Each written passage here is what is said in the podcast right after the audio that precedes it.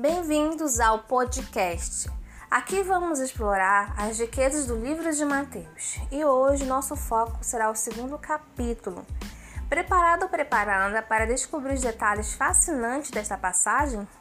Eu sou a Luana, a sua guia nessa jornada de estudo bíblico rápido. Antes de analisarmos o segundo capítulo de Mateus, vamos estabelecer o contexto histórico no qual está inserido. Nesse período, a expectativa pelo Messias prometido estava no ar, tanto para os judeus quanto para o mundo pagão. O segundo capítulo começa com uma surpreendente visita dos magos do Oriente, que vinham adorar o recém-nascido rei dos judeus. Vale destacar que esses magos eram sábios estudiosos das estrelas, o que nos leva a crer que Deus utilizou esse conhecimento para revelar o nascimento do Messias. Os presentes que os magos trouxeram, ouro, incenso e mirra, têm um significado profundo. O ouro representa a realeza de Jesus. O incenso remete à sua divindade. E a mirra prenuncia os sofrimentos que ele enfrentaria pela humanidade.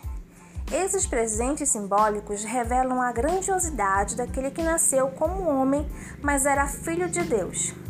O segundo capítulo também narra a necessidade de fuga da família para o Egito, a fim de escapar do rei Herodes.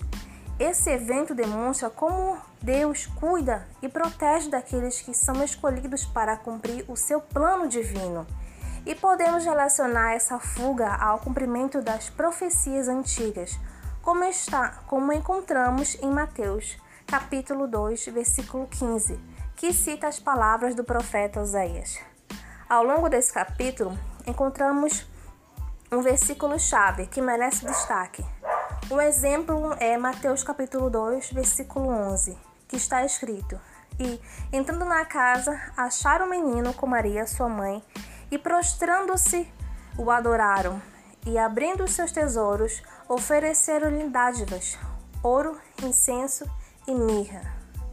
Agora é o momento de aplicarmos esse conhecimento bíblico em nossa vida diária.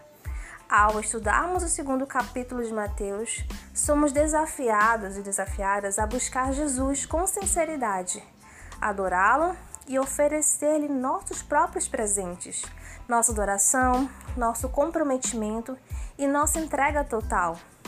Espero que essa, que essa análise do segundo capítulo do livro de Mateus tenha enriquecido a sua compreensão da palavra de Deus. Agradeço por me acompanhar hoje e espero que esta jornada tenha sido proveitosa para você. Nos vemos em breve com mais conteúdo enriquecedor para nossa caminhada de estudo bíblico rápido. Até lá!